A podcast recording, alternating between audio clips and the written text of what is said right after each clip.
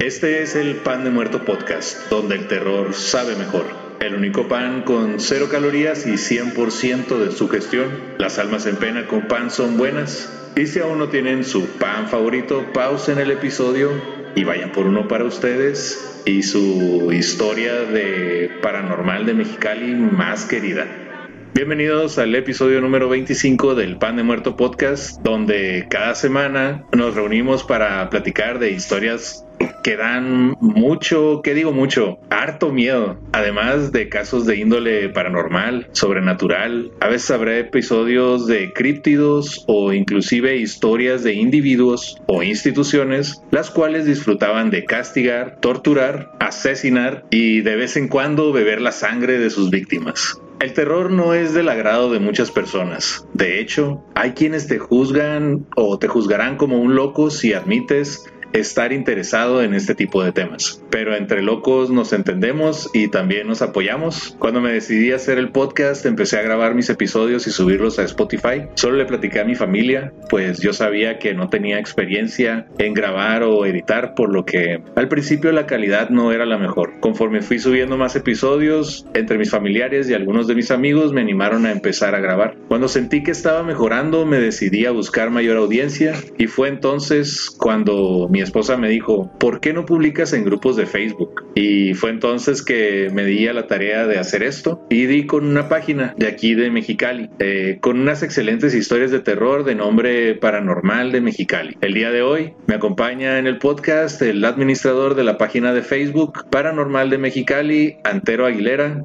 ¿Cómo estás? Muy bien, gracias por la invitación, querido Abraham, y gracias a tus radioescuchas todos los que nos escuchan, podcast. Eh, es un honor para mí estar aquí esta noche. No, no sé si sean radioescuchas, a lo mejor son más internautas. Sí, me fui con la finta, ¿no? Eh, internautas. sí, luego me dan chance en el radio, pero por lo pronto, segura gente de No, sí, internet. toda la gente que, que está en el navegando. Sí, este, ahorita estamos en live desde la página de Paranormal de Mexicali en Correcto. Facebook. Estamos en Twitch también y ya después este podrás ver el episodio en YouTube y también escucharlo por Spotify. Excelente.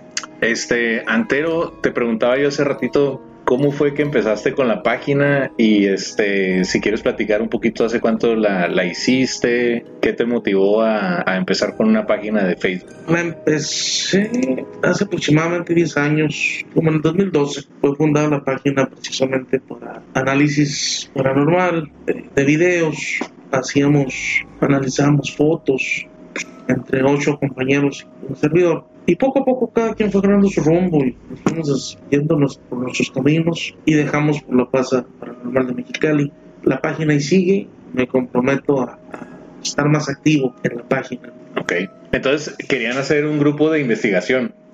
Así es, queríamos hacer un grupo de investigación, no se nos dio, pero esperemos que en un futuro no muy lejano se nos dé. O sea, con gente cachanilla, gente que se anime a entrar a hacer investigaciones paranormales casas. No, no llegaron al hecho de ir a investigar, ¿o sí? No llegamos. Estábamos en, en pláticas de, pero nunca llegamos. ¿Y, y cuál iba a ser ese primer lugar que tenían visto como para ir a investigar? Mm, en aquel tiempo nos habían hablado del edificio abandonado de la cervecería mexicali, no sé si recuerdas. Ah, sí, me- yo me llegué a meter ahí a la cervecería, andar ahí debajo. Pues ahí iba a ser uno de los tantos. ¿no? Eh, posteriormente la, la escuela primaria, la Leona Vicario, Ahí estuvo mi hijo. de ¿Ah, sí? sí. y que no vio nada. Ah, no, pero sí he escuchado historias. De hecho, Ujú. que El piano, ¿no? en el sótano ajá, ¿verdad? tenían un piano y que se tocaba solo. Exacto. E- ese era otro, otro de los proyectos que traíamos entre, entre varios, ¿no? Sobre todo la, la, la brujería también que se miraba mucho en los cementerios locales. Sí. En una ocasión,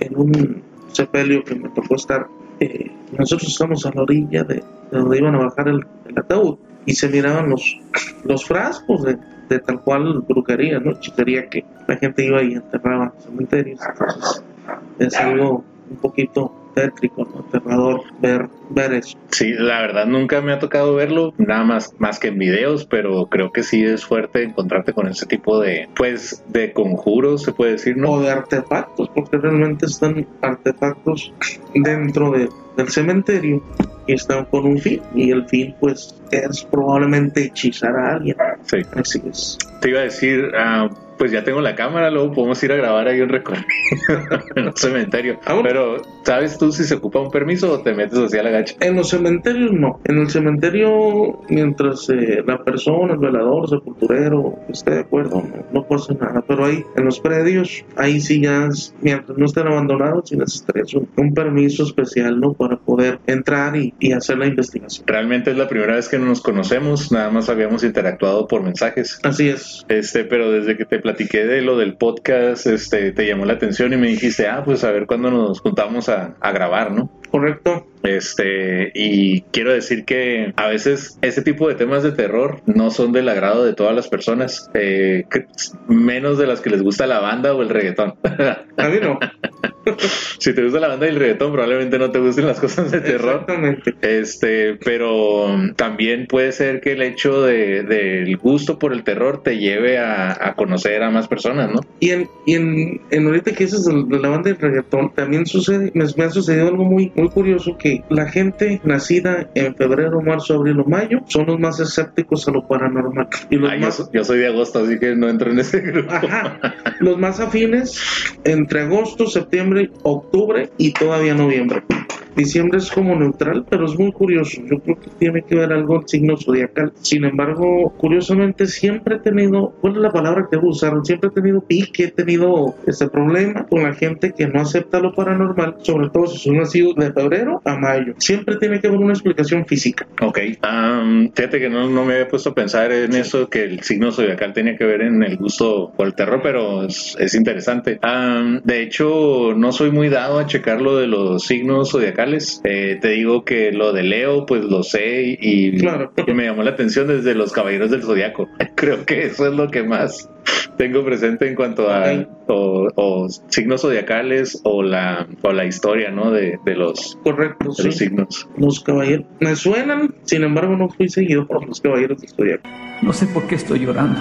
Neta, o sea, conmigo batallaban, me tenían que arrastrar de la cama en el literal para llevarme a la escuela de niño, pero todos los sábados a las 6 o 7 de la mañana que lo pasaban aquí en Mexicali estaba ya frente a la tele Wow. acomodado. A mí Ese es un verdadero hombre. Ni, los caballeros del zodiaco ni Dragon Ball Neta. nunca jamás Pero si te gustan las caricaturas, sí o- cómo no Tommy Jerry crecimos, ¿no? Con ellas, pero Popeye no en serio era algo bien constante. Yo creo que la única vez que he sido puntual en mi vida fue en ese tiempo para levantarme a ver las caricaturas de los caballeros. Ok, nosotros, como les estaba platicando, solo nos comunicamos por algunos mensajes. Desde el principio te gustó la idea de salir en el podcast y me platicabas que tienes algunas historias que te gustaría compartir. correcto ¿Es verdad? Ujú. Ok. Y tengo que preguntarte, como a todos los invitados, ¿te gusta el terror? sí ¿Desde qué edad te diste cuenta que te gustaba todo este tipo de temas?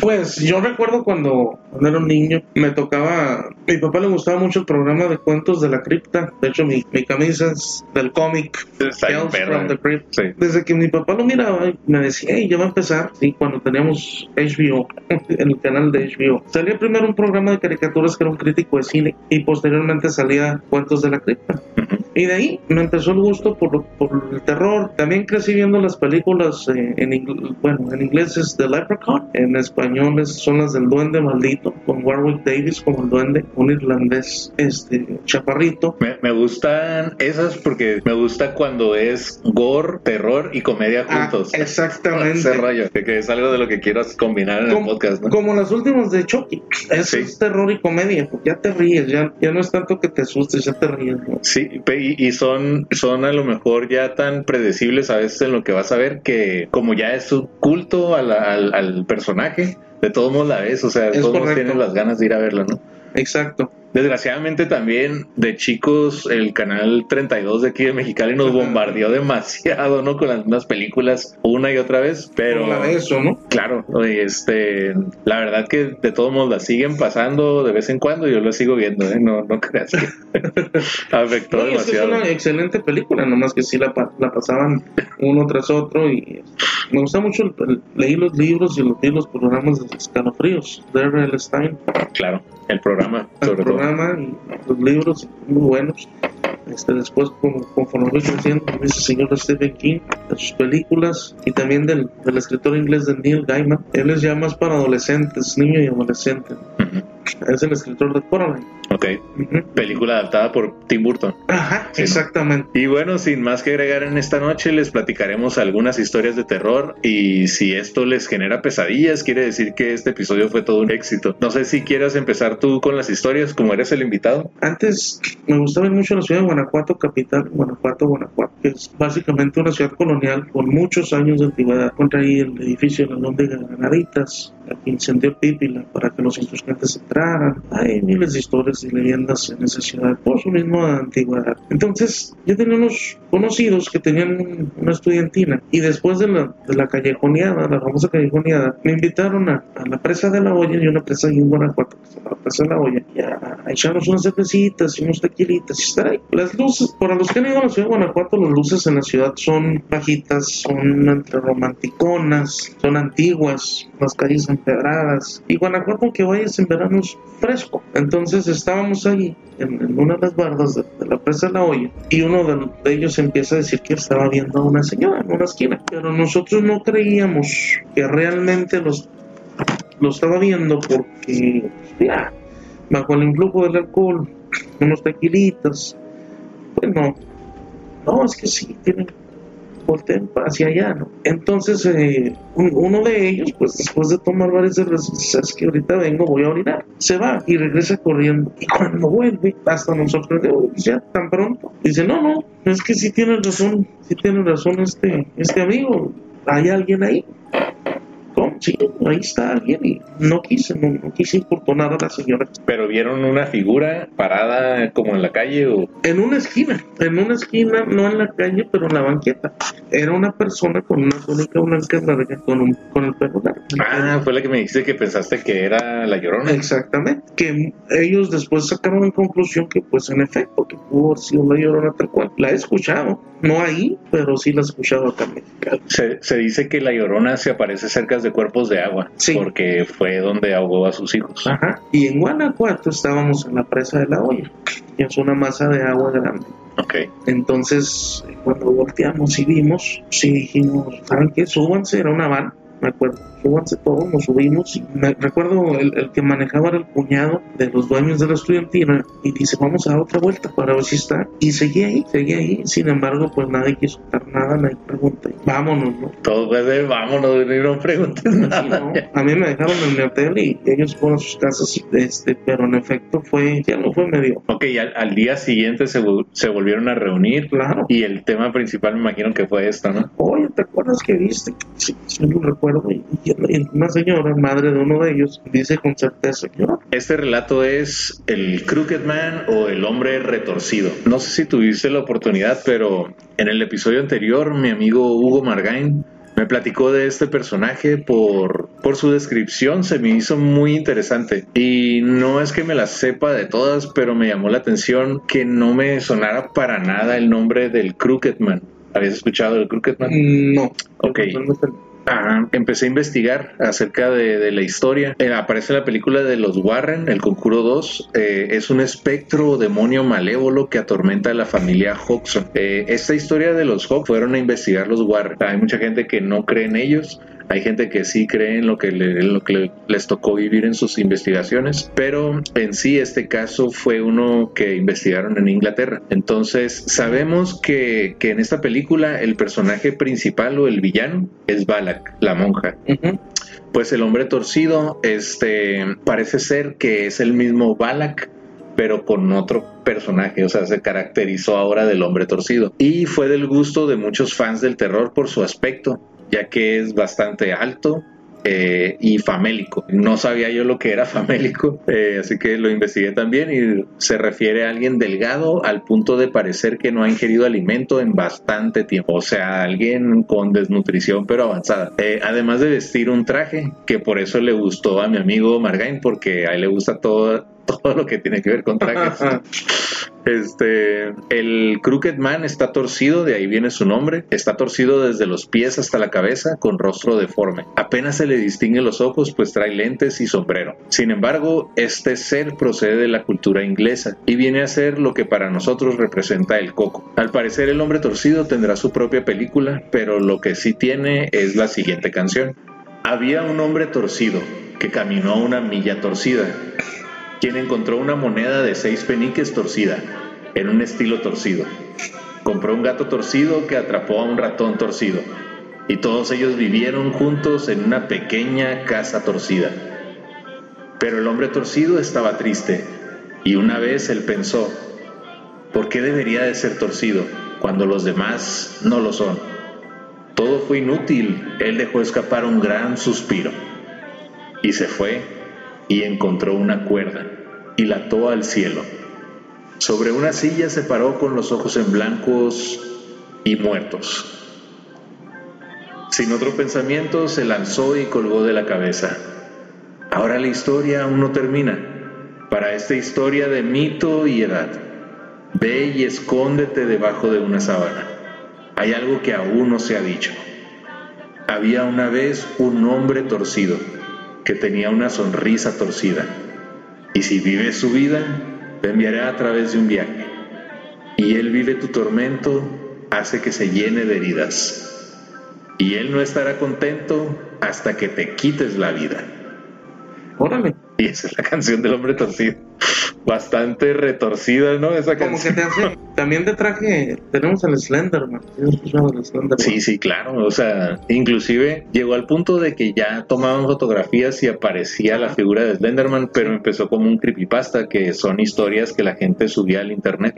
Y de ahí más gente se fue a lo mejor sugestionando hasta el punto de llegar a verlo. Es correcto. Y captarlo en imágenes, ¿no? Así es. La segunda historia que tengo también se da en la ciudad de Guanajuato y precisamente en ese en esa época se andaba por aquellos rumbos no sé si recuerdas a Juan Ramón Sánchez. Sí de hecho perdón que te interrumpa pero te, te, miré en una foto con Carlos Trejo. Correcto. Te tocó conocerlo te tocó platicar con él.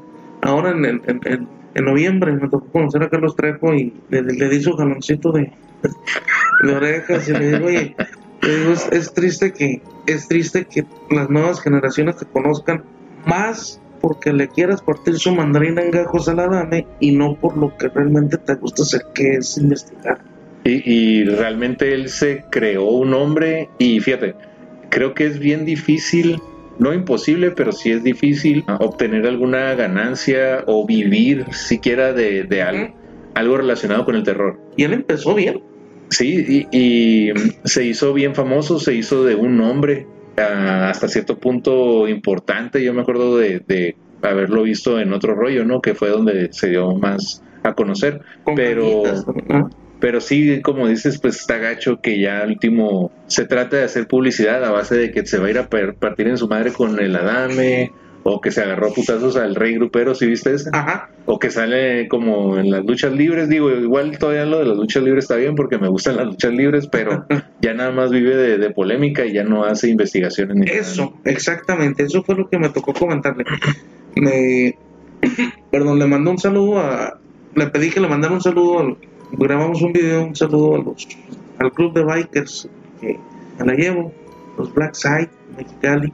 Órale y lo hizo y después de, hacerlo le comento, oye, Carlos, dedícate más a lo que es la investigación, mano. Le digo, las últimas generaciones te conocen. A quien le mencionas a Carlos Trejo, ah, sí, cómo no, pues le quiere partir la madre a la dame.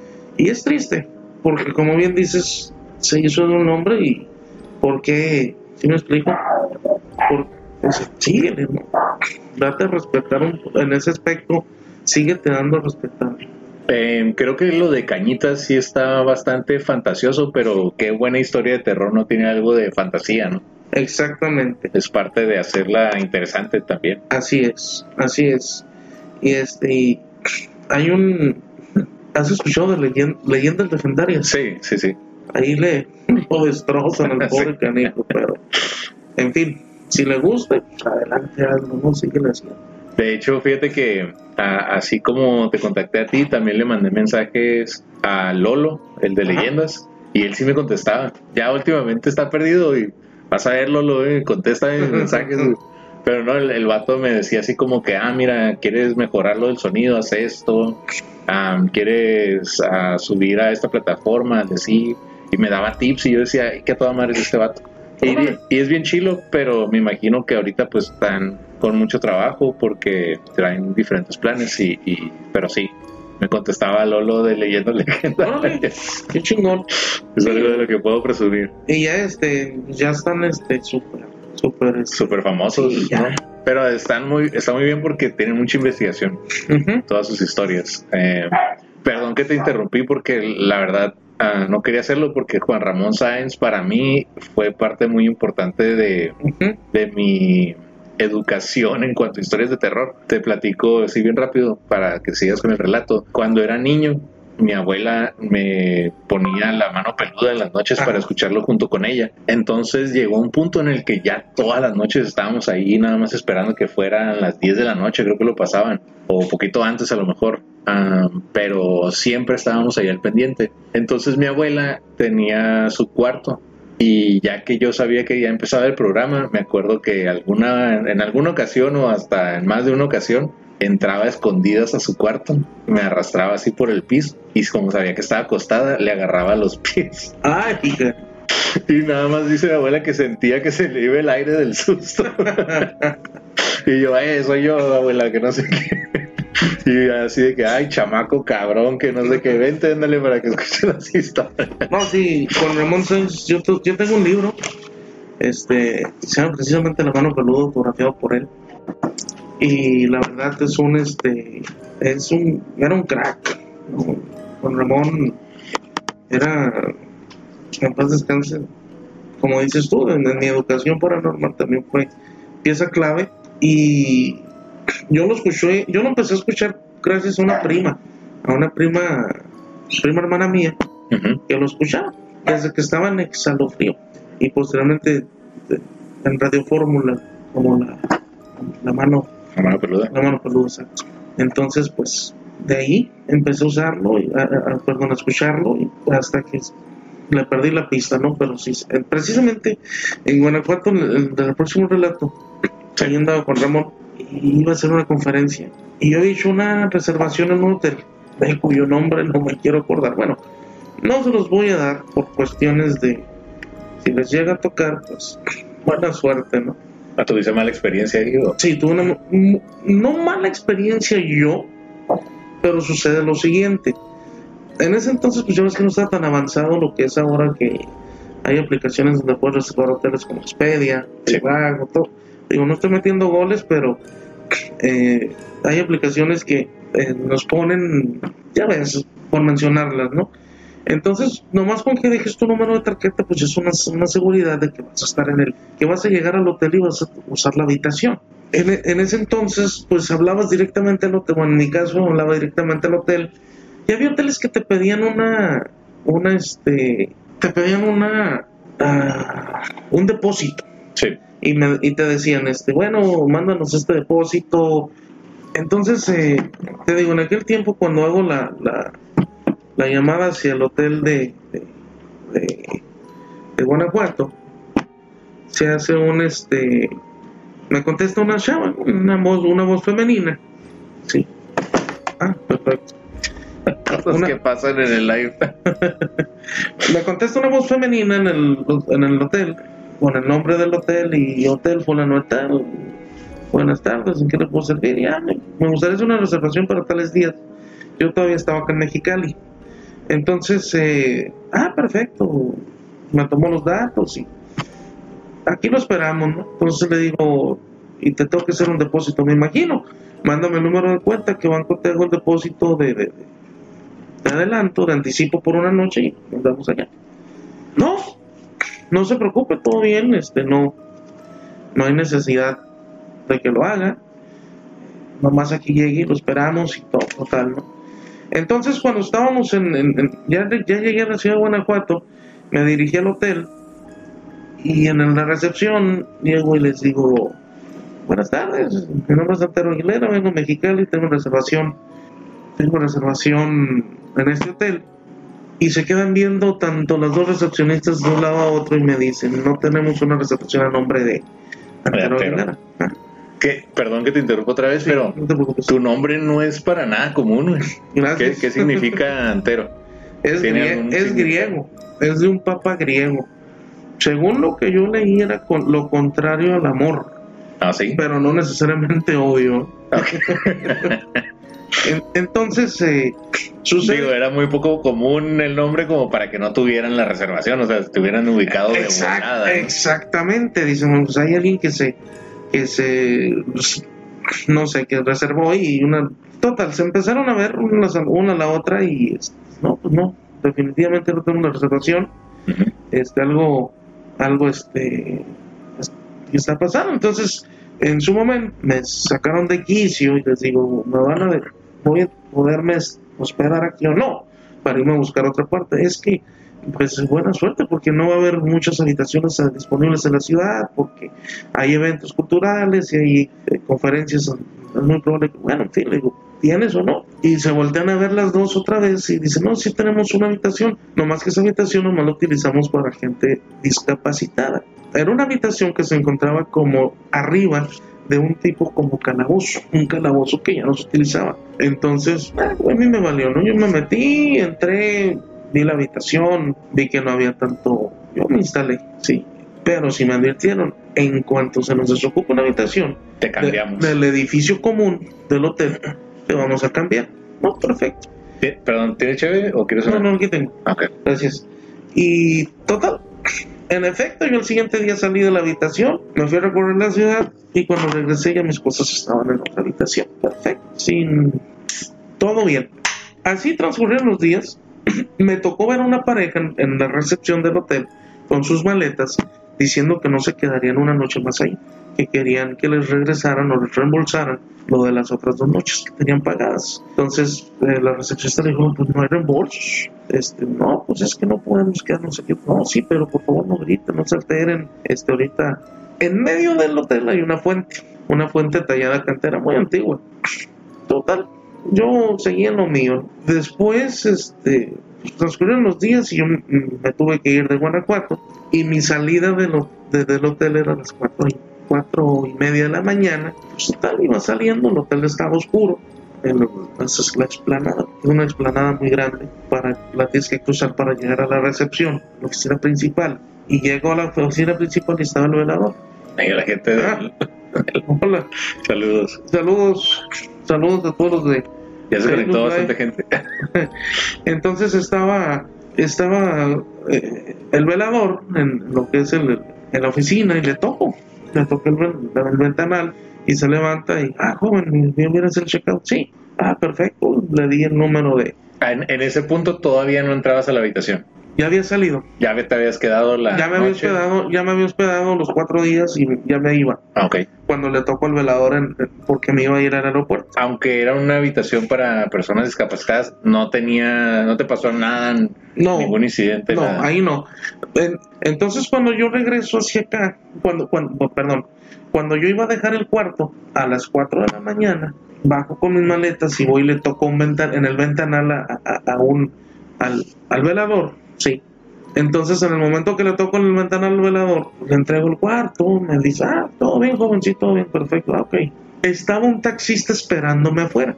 Yo ya había tratado con este taxista. Entonces cuando me subo, y subo mis maletas me dice, pues qué valor el suyo, joven, de hospedarse aquí. Hey, espero que estés disfrutando de este relato. Te habla Abraham Rocha. Recuerda que puedes compartir el podcast para que más personas lo escuchen. También puedes darle clic en donde dice follow y luego un clic en la campanita. Y si quieres ver el video de este y otros episodios, entra a Pan de Muerto TV en YouTube.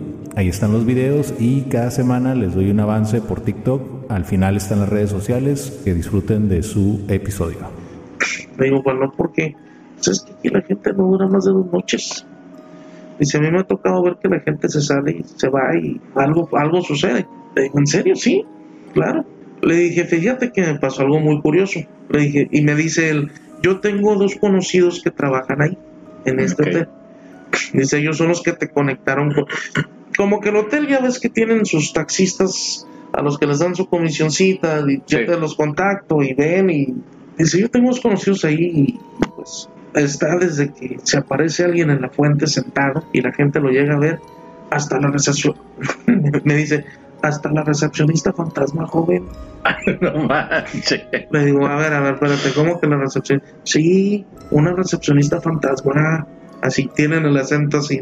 A ver, Isabel se llama el señor. Se llama, todavía viva. Eso, eso me interesa. Ella me dice, no, pues es que pues pasan muchas cosas, joven, en la oficina de, de- de la recepción. Pero fíjate que a mí me pasó algo muy curioso. Y le platiqué lo de la reservación. Dice, pues ahí está, dice, te estaban, la que te tomó la reservación no fue ninguna de las dos recepcionistas que estaban. Fue sin duda la recepcionista fantasma del hotel. Oye, no mames, o sea, cuando ella falleció todavía no había computadoras, ¿cómo te iba a encontrar con el internet y todo? O sea, le digo, "Oye, a ver, espérame, entonces sí. O sea, tú hablaste y la que tomó la llamada fue un fantasma. Le digo, pero ¿cómo puede ser posible que sea un fantasma? Digo, si no paranormal y más viniendo en Guanajuato. Sin embargo, ¿cómo puede ser posible? Sí, pues tú hablaste, tú diste por, por- tú jurabas que tu reservación ya estaba hecha y de seguro no te pidieron anticipo. Le digo, correcto, no me pidieron anticipo. Ah, sí. Dice, sí se las gasta. A la madre, qué loco. Entonces, eh, pues sí, me recorrió un escalofrío y dije, pues ya no me vuelvo a quedar en este hotel, ¿no? Fíjate que hace poquito platicaba, creo con una, con mi prima cuando estuve aquí en el podcast, este, que mm, en la rumorosa está la leyenda de la enfermera fantasma. Ah, resulta que mm, tiene que quedarse en el lugar donde falleció, no, no puede moverse, porque siempre se aparece en el mismo lugar, pues. Y yo digo, qué hueva que donde te toque a lo mejor que pues partir hacia el otro mundo, am, si regresas como espíritu, qué hueva que no te puedas mover de un mismo lugar. Estás atrapado, claro. Ahora imagínate qué hueva seguir trabajando en el mismo lugar donde trabajabas. güey. de Qué recepcionista. pedo, ¿no? ¿Por qué no se va a trabajar ahí con la competencia? o hacer algo diferente, que aprenda ahí nuevas actividades. No, ya me imagino yo rece- de- después de recepcionista ahí en donde trabajaba y no, no. Pero bueno, eh, yo he escuchado historias, este, y es así, o sea, fuera, fuera de cábula, este, que existen como ecos. Entonces, a lo mejor si la persona le dedicó mucho tiempo a estar ahí en el hotel, son como momentos en los que ella puede volverse a presentar en pues el trabajo que hacía, que era atender a manera- la gente. en manera de voz, ¿no? Y la verdad, eh, y esto te lo digo porque me, me ha tocado, el hecho de dedicarte a atender a las personas, creo que es de las profesiones más nobles que hay porque te toca a cada persona que, ay, caro. O sea, tú no sabes si la persona tuvo un mal día, pero tampoco no se justifica como para que trates Te mal a la otra persona que nada más está ahí para darte un servicio. Y sí me tocó de todo tipo de personas, tanto muy amables como muy, muy groseras, ¿no? A mí me tocaba, yo fui recepcionista en una agencia banal y me toca tratar mucho con traileros. Ok. No, sí está cabrón. Sí, sí está, está difícil. Les mando un saludo si hay alguien ahí. En serio, si, si me llego a morir, espero no regresar jamás, güey, a mi trabajo. No, no, no. Y, y me gusta mucho lo que hago, pero la verdad, este, qué, qué hueva, güey, tener que estar ahí todo el, todo el tiempo en el jale, güey. Sí, no. Creo que debería empezar a trabajar, no sé, en un estadio, a lo mejor de fútbol o... Para- Eh, ya para la jubilación, ¿no? En un table también sería un buen trabajo. Allá para hacerte de vez en cuando. Oye, el vato de la entrada no me pidió acá el cover. güey". Ah, no, es el. Era el que falleció hace seis años. Se sigue apareciendo aquí para Hombre, seguir dando servicio. La casa embrujada de la carretera al aeropuerto. Está localizada en Mexicali a unos metros de la calle Novena, sobre la carretera al aeropuerto.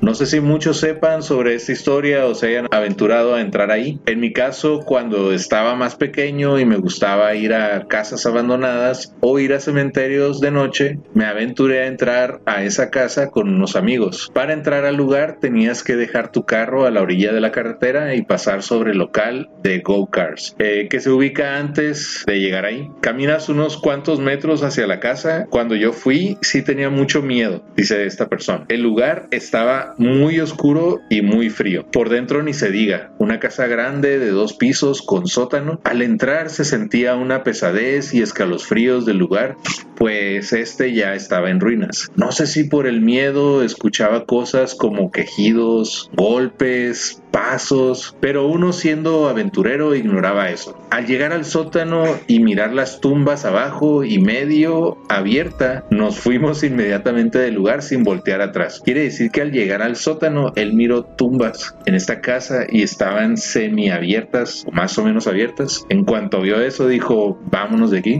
Ok. Nunca más volvió a pasar por ahí. Pasaron los años y el lugar hoy actualmente es un campo de paintball llamado Bunker Paintball. Yo el diciembre del 2015 fui y visité el lugar con unos amigos y conocí al sobrino del dueño, quien fue el que me contó la verdad de dicho lugar. Él me cuenta que desde que era pequeño miró cómo esa casa fue construida y que le gustaba mucho pasar por ahí, ya que le vivía en el, ya que él vivía en el rancho de enfrente del lugar y me contó que ese lugar era un casino de chinos Ajá. o que estaba construido por chinos Correcto. Y que por las normas de gobierno fue cerrado y abandonado. Con el pasar de los años fue siendo desmantelado, dándole un aspecto tétrico y las supuestas tumbas que yo había visto y que la gente decía ver solamente eran cisternas de agua y o drenaje que por ser de noche uno no mira bien y parecen lápidas. El muchacho me cuenta que en toda su vida nunca experimentó algo paranormal. Me dijo que es un lugar muy pacífico. Cuando estuve ahí, al igual que él, no mire nada fuera de lo normal, pero no deja de ser intrigante lo que me pasó hace años. Y esto fue publicado por mitos y leyendas de Mexicali. O sea, también qué huevos del morro de andarse metiendo a cementerios y pinches abandonadas, ¿no? Creo que sí tienes que tener algo de valor y ya estando ahí es tanto la sugestión, como él dice, empezó a escuchar ruidos, golpes en las paredes, etcétera, al punto de que ya al llegar al sótano miró algo de cemento y dijo, güey, son pinches tumbas, vámonos de aquí a la chica. Tienes que tener un nervios de acero. Es, déjame mando un, un, un saludito a, a A Cristian, mi compadre Cristian Soto y a mi compadre Manuel Abundis, a Isela, mi hermana. Saludos desde el, Saludos. podcast, desde el podcast Pan de Muerto. Pan de Muerto Podcast, sí. Pan de Muerto Podcast, así es. Ok, también saludos a Margain, a Lisbel, a Minerva, a Joel, que está por aquí también, Fernanda. Y este, les quería platicar. Yo, ahorita, a- antes del- de empezar con el podcast, estábamos hablando de la cervecería de Mexicali. Es correcto, Te, sí. te platicaba que estaba tan cerca de la escuela que nosotros nos salíamos, nos brincábamos, eh, nos brincábamos la barda de la escuela y nos íbamos ahí a pistear o, o andar ahí nomás este, haciendo desmadres, pero nos metíamos a la cervecería. Me tocó estar hasta arriba de la cervecería, ahí e- era como una tipo... Sácame una duda ese donde está ahorita la cervecería Icono. Sí, Ah, ok. Sí, sí, sí. Me tocó estar hasta arriba. Te tenías, para llegar a ese punto, te tenías que a veces brincar escalones que hacían falta. Y si no brincabas bien, te ibas a la chingada hasta abajo y, y probablemente sí te morías o, o algo te iba a pasar porque no era bastante la altura. Entonces me tocó estar hasta arriba, estar ahí sentado, este, viendo todo Mexicali desde, porque estaba bastante alto. Y en una ocasión, cuando veníamos eh, bajando, nos dimos cuenta que habían entrado policías a buscarnos, como que vieron cuando nos metimos a la cervecería porque estaba prohibido meterse ahí. Entonces, como pudimos, los que alcanzamos, porque se agarraron a varios de mis amigos, nos fuimos al sótano. Y en el sótano podías ver, porque creo que ya lo quitaron, eh, los ductos donde transportaban la cebada o, o el grano que usaban para la cerveza. Y este estaban ahí todavía como bandas de aluminio, ¿te cuenta? O, o ductos, más bien. Pero me acuerdo yo bien clarito de que del sótano tú alcanzabas a ver un espacio y nada más mirabas pies de personas caminando La banqueta, vaya. que eran policías y pues mis Ok. amigos que habían parado ahí en ese rato y lo estaban esculcando. Entonces, estando ahí en el sótano, nos, nos agachamos y nos cubrimos atrás de unos pilares. No te miento, esto no, no es mentira ni nada, me tocó vivirlo. Cuando estaba ahí recargado en uno de los pilares, volteo hacia atrás. Te lo juro que miré la figura de una persona sentada con una sábana blanca cubriéndola en el sótano. Y dije, ¿qué chingados estoy haciendo aquí? Claro, Pura madre me vuelvo a meter. En ese momento cuando dices tú, este, ¿qué estoy haciendo aquí, no? Quiero, quiero pensar que era un tecolín que tenía mucho frío, como en agosto, y se quiso tapar del frío, le dio vergüenza que estuviéramos ahí, que lo viéramos. A lo mejor estaba bichi o algo, pero no sé. Usual- Este, o era una persona muerta y que habían cubierto ahí con Pues, este- Pero nos fuimos en Madriza, ya nos valió madre si había policías o no. casi siempre se frecuentaba, eran frecuentados edificios, sobre todo los edificios abandonados por, por drogadictos, ¿no? Por tecolines que se, se van y así, en efecto, o sea, puede ser cualquier cualquier cualquier tipo de, de situación. O, sí. o borrachos o morros cagazones como nosotros que nos metíamos Ajá. ahí a pistear. Exactamente. Hay, hay yo nunca entré, pero hubo gente que, que dice que hasta pentagramas había, ¿no? Daban dibujados. Estaba cubierto de, de grafitis. De hecho, fue mi tiempo que anduve ahí como que de grafitero un tiempo. Ajá. Y tenía un amigo que él decía que conocía todos los rincones de la cervecería. Hasta sabía cómo entrar a donde hacían la cerveza, que eran los contenedores pues gigantes que estaban ahí. Pero a ese sí nunca me tocó meterme. Ok. ¿Quién sabe qué tanto guardará de, de- de misterio, no? La cervecería. Bueno, ya no tanto. Ahora con la construcción de esta cervecería. Sin embargo, pues imagínate, ¿no? Y tiene sus historias de Cali. Claro que sí. ¿Tienes alguna otra historia que quieras compartir? Sí. O... ok. También Vamos hacia. con la, con la última historia. con la última, Simón. Sí. También hacia San Felipe. Se parece una enfermera, no sé si has escuchado. Sí, sí, sí. Hay un corrido que Roberto Martínez, el corrido es de El Güero Fernández, Ujú. que dice kilómetro 25 de la Baja California, carretera San Felipe, un hecho que una historia. Muchos no, no, me lo van a creer, pero lo que digo es cierto. Manuel Fernández, el Güero, quedó muerto en el desierto. Un restaurante de lujo le llamaban La Posada, que es un restaurante que está yendo hacia San Felipe, que ya, no, ya son unas ruinas, no más que las ruinas, que fue donde ultrajaron a una, a una mujer y la mataron, se deshicieron del cuerpo y la mataron, se deshicieron del cuerpo. Yendo hacia San Felipe, que ya, no, ya son unas ruinas, no más que las ruinas, y la mataron. Ahí, según lo que cuenta la leyenda, no, no es nada. Está comprobado, pues se, se encontró el cuerpo y Lo, que- lo que cuenta el corrido, ¿no? lo que cuenta el corrido. Ya está y- medio sed de la mala con ese corrido. y la gente, la gente. Sed de la peligrosa. Entonces, eh, en una ocasión, eh, mi papá tiene, tiene unos amigos de San Felipe que vinieron, al, son aficionados al béisbol y vinieron a, a un juego de los Águilas aquí en Mexicali. Ok. Y sucede que saliendo del juego de los Águilas, pues ya ves que te tomas tus te echas tus, tus comiditas. En vez de quedarse a pasar la noche aquí en San Felipe, en Mexicali, decidieron regresarse a San Felipe a altas horas de la noche. Sí, eran, lo que es este, tenían sus, sus apodos, ¿no? El que, venía, el que iba manejando le, le dicen el ojón, y luego el, el Mura y el Gilote, ¿no? Iban los tres en un pickup de cabina sen- sencilla. Y cuando iban en camino, ven que les hace una parada, les hace la parada, en efecto, una enfermera, ¿no? Una mujer. Y, compadre, ¿qué hacemos, compadre? No, pues este, no, no, no, dele. Capaz que es la que dicen que se aparece. Entonces se voltean a ver. Me imagino que el ojón quedó más ojón del susto, ¿no? O sea, después de verlo. Así es. El Alf- Alfredo Rodríguez se llama el camarada. Entonces se voltean a ver y dice, eh, ¿qué hacemos? No sé qué hacemos. Oye, compadre, si- y si no es, o sea, si, si realmente es alguien que, Que ocupa pidiendo- auxilio. que ocupa auxilio, ¿no? Entonces eh, Se regresa. se regresan y la suben ¿no? Pues, por atrás sin verle muy bien el rostro y también entre las cervecitas que traían arriba, pues la suben, pero la tuvieron que subir atrás en la caja Ok. caja del. Conforme iban, avanzando, uno de ellos, no el chofer, uno de ellos voltea hacia atrás y ve a ver si la persona venía bien, ¿no? Entonces, cuando voltea a ver, se regresa y le dice, oye, compadre, ¿traerás tú algo en lo que ella se pueda sentar ahí atrás? Una llanta extra, un... No, me dice, no traigo absolutamente nada. Lo que sucede, dice, es que viene sentada, pero no alcanzó a ver en qué, en qué está sentada. Entonces el que estaba en el medio, no sé el orden exactamente, el que estaba en el medio voltea y dice, no, ni madres, o sea, no viene sentada, viene flotando. A la madre. Entonces el que venía iba manejando se altera. No, no, no me voltees. O sea, tú sigue manejando, le tratan de tapar el, el- que es el retrovisor, y por X o Y ve y pierde el control del pickup. De- afortunadamente no se voltearon, pero sí dieron, sí dieron dos, tres vueltas Ok. estando en pie el pickup sobre la carretera. Ya cuando pararon y se controlaron, la mujer ya no estaba. Pero esa historia yo me acuerdo mucho porque yo estaba niño y la contaron este recién cuando había pasado. Entonces, como bien dices tú, se te pueden tomar a loco y decir, "Ah, así han de haber andado, ¿no? Sí. Estaban viendo gente y no, pues es, que llegamos buenizanos de San Felipe, o sea, ni pedos ni por de lo que habían visto, del espectro que habían visto, ¿no? Pero creo que eso pasa porque, mira, lo que uno tiene que hacer en esos casos, y no por caballerosidad ni nada, es por hacerle un paro a tu compa. güey. Si vas a darle right a una morra, tú como amigo te bajas del carro y te vas para atrás y digas que la morra se vaya con tu amigo enfrente. güey. Eso, por eso los- les pasó eso de las vueltas. Tal vez, o para que no se durmieran, ¿no? Para hacerle el paro a tu compa.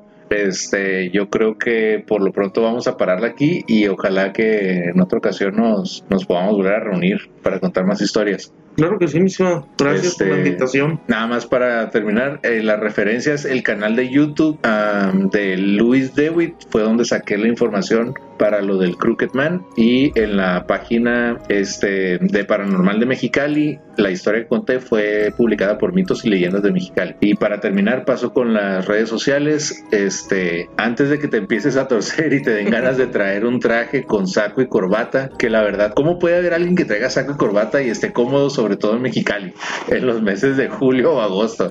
Yo creo que por eso no se aparece este personaje aquí en Mexicali, ¿no?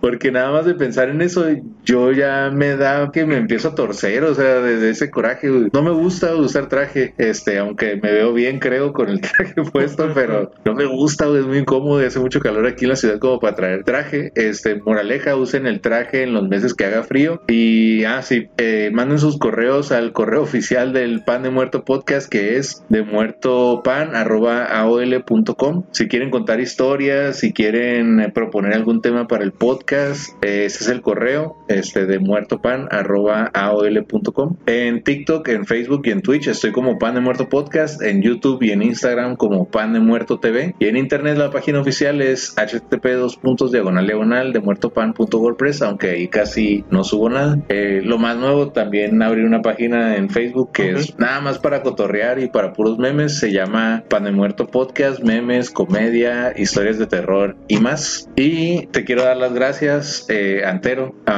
Eh, si quieres compartir tus redes también. Claro que sí, gracias a ti, Abraham, por la invitación.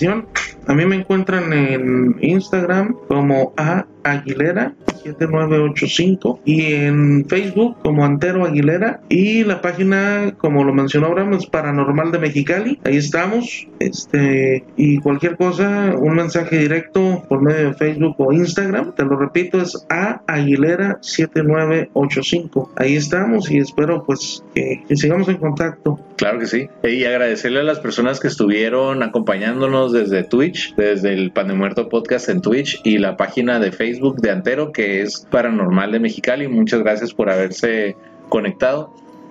Así es. Pues por mi parte sería todo. Que tengan dulces pesadillas que les rasquen adentro de los cajones de su cuarto y les jalen los dedos de los pies en las noches. Nos vemos la siguiente semana con un nuevo episodio en el podcast. Adiós. Adiós.